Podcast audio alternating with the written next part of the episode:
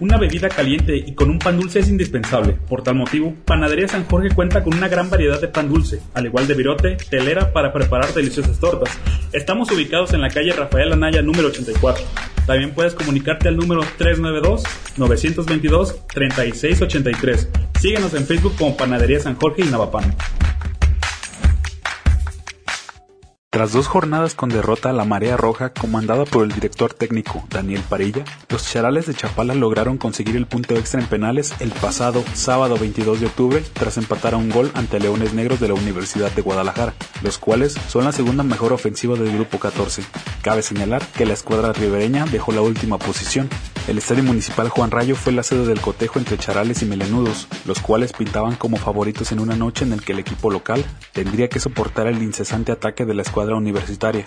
Sin embargo, los charales decidieron salir al terreno de juego con mentalidad diferente, ya que el rival lo ameritaba.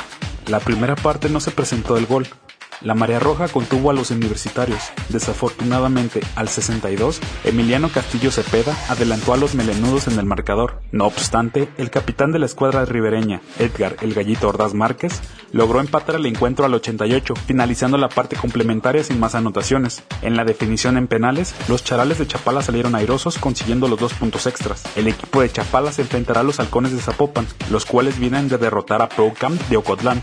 El partido será el próximo viernes 28 de octubre en el Estadio Colegio 11 de México en punto de las 15 horas.